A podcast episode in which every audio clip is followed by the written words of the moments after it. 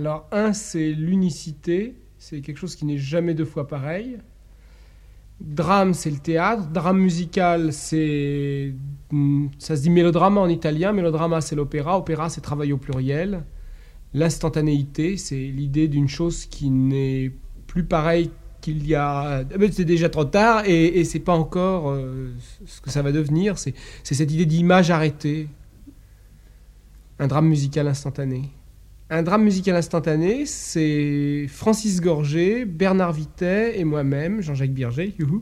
Euh, c'est trois personnes très différentes les unes des autres, très complémentaires, qui s'engueulent tout le temps, mais qui à la fin de la journée euh, euh, sont d'accord. Mais 100% d'accord, sans concession. C'est-à-dire que la cellule de base, c'est- c'est le trio. Euh, et quand on écrit pour un grand orchestre, pour l'orchestre de 15 musiciens, euh, voilà, ça c'est autre chose. Alors, ça, c'est des gens avec qui on travaille régulièrement et qu'on aime beaucoup, qui sont tous des solistes, qui ont tous des personnalités, tous et toutes, parce qu'il y a pas mal de filles en plus dans l'orchestre. Euh, Parce que la musique est très différente quand c'est le, trio et quand c'est le grand orchestre. C'est là où l'i- l'idée dont on parlait tout à l'heure de, de hum, composition préalable, de composition instantanée intervient. Il est évident que la composition instantanée, c'est-à-dire ce, cet espace très court qui existe entre la composition et l'interprétation, euh, ce, ce moment de composition instantanée, il est pratiquement impraticable avec le grand orchestre. Il faut écrire, faire des compositions préalables beaucoup plus euh, qu'en trio.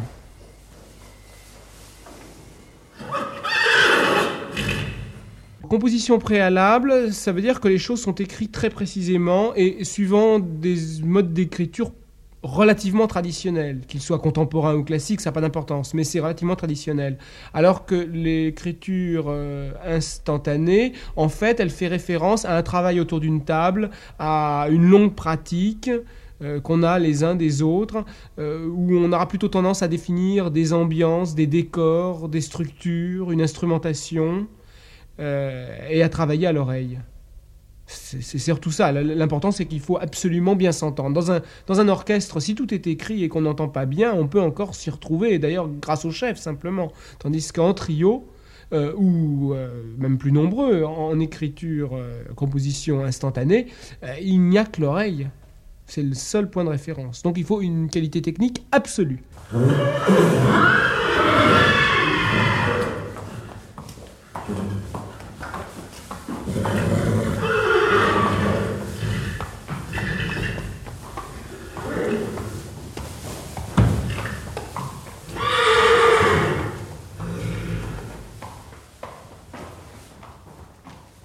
Moi, je suis plutôt. euh, je m'intéresse surtout aux structures. Je, commence par moi parce qu'on commence par les structures très souvent.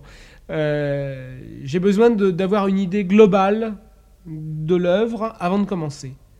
Francis, il a une. euh, comment Une façon d'attraper les choses beaucoup plus physique. Bernard, il a des idées, il a des idées fixes.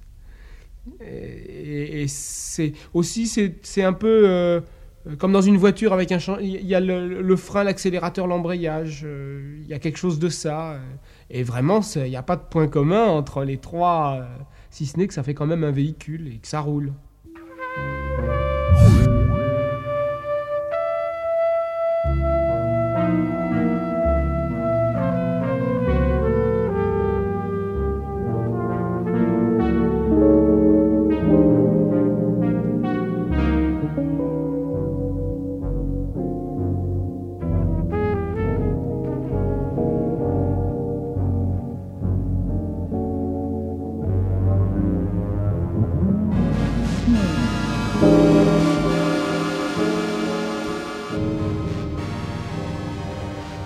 On est des artisans parce qu'on fabrique notre produit de A à Z. C'est-à-dire qu'on a notre propre studio.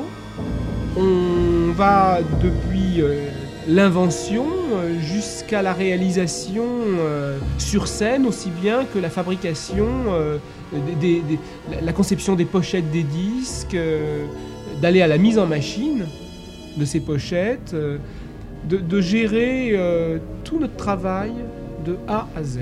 Il y a, évidemment le, problème de la distribution qu'on ne fait pas.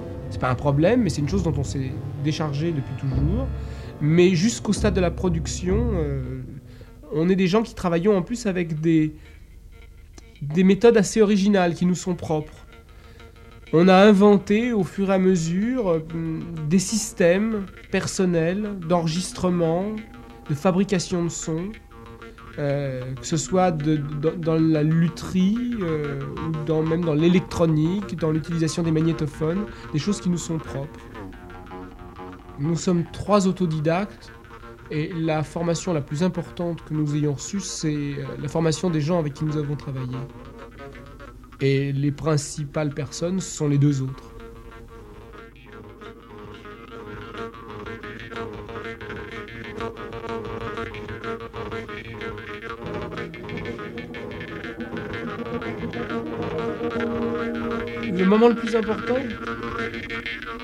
Bah, il il y a deux moments d'extrêmement grande importance. C'est le moment où on conçoit et le moment où on livre au public euh, le produit, le moment de la, de la jouissance, je dirais. Personnellement, moi j'aime mieux euh, avoir fait que faire. Euh, et, le moment euh, du concert, euh, Francis par exemple partage absolument pas ce, point de vue. Mais pour moi, le moment du concert, c'est un moment où je n'ai pas le temps de, profiter de la musique. Alors que si j'écoute une bande de notre travail, j'en profite. Je n'arrive pas à consommer la musique en même temps que je la produis. Francis, il éprouve un plaisir immense, un réel plaisir à, à jouer en, en concert. C'est-à-dire qu'il arrive à, à jouir de la production et, de la consommation. On travaille souvent avec des collaborateurs de création qui ne sont pas des musiciens. Et on fait souvent de la musique, euh, je crois qu'on a été des précurseurs dans le genre, de faire des compositions euh, originales sur des films muets anciens. Mais ça, c'est une autre histoire.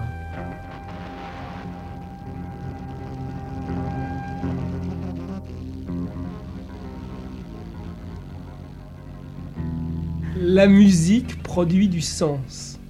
C'est une des, choses sur, sur lesquelles nous travaillons depuis toujours.